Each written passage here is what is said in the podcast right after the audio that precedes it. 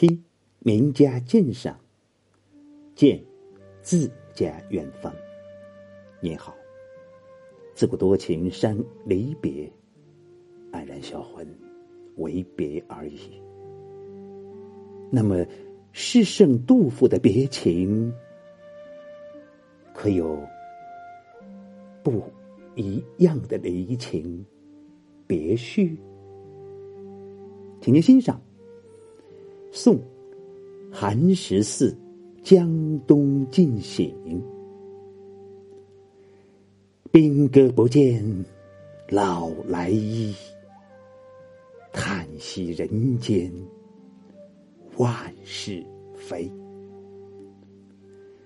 我亦无家寻弟妹，君今何处访田围？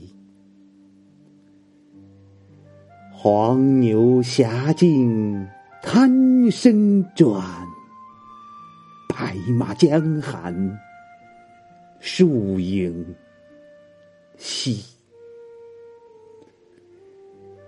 此别应须各努力，故乡犹恐未同归。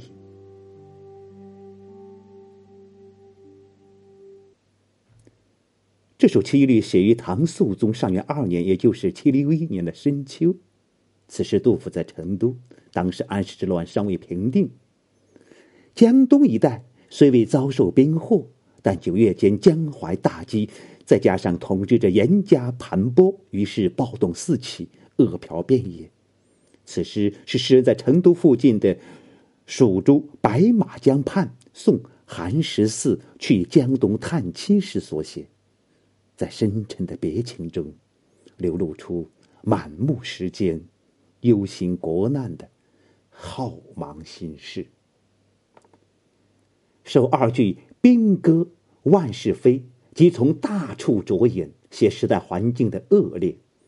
老来衣引用老来子采衣欲双亲的典故，紧密结合寒食寺进省回老家看望父母的主题。三四两句，从大背景聚焦到诗人自己。他已经与弟妹离散多年，无家可寻，寒食子还有父母可探望，但江东一带也受到战乱的侵扰，想要找到父母，也并非易事，令人担忧。这是对上文万事非的展开。五六两句写离别。宜昌西边的黄牛峡是寒食寺省亲的必经之地，滩声转是想象，表达了对朋友路途的关心；而有人走后，白马江水寒，水中的树影稀疏，则遇见分别后诗人孤寂落寞的心情，表达了对朋友的不舍之意。最后两句是临别寄言。分别之后，应各自努力，相互珍重。故乡犹恐未同归，耐人寻味。故乡同归，说明二人是同乡；犹恐未同归，则写出了战乱不息，人事茫茫，未来不可预测。在离除之余，又增添一份。感伤情绪。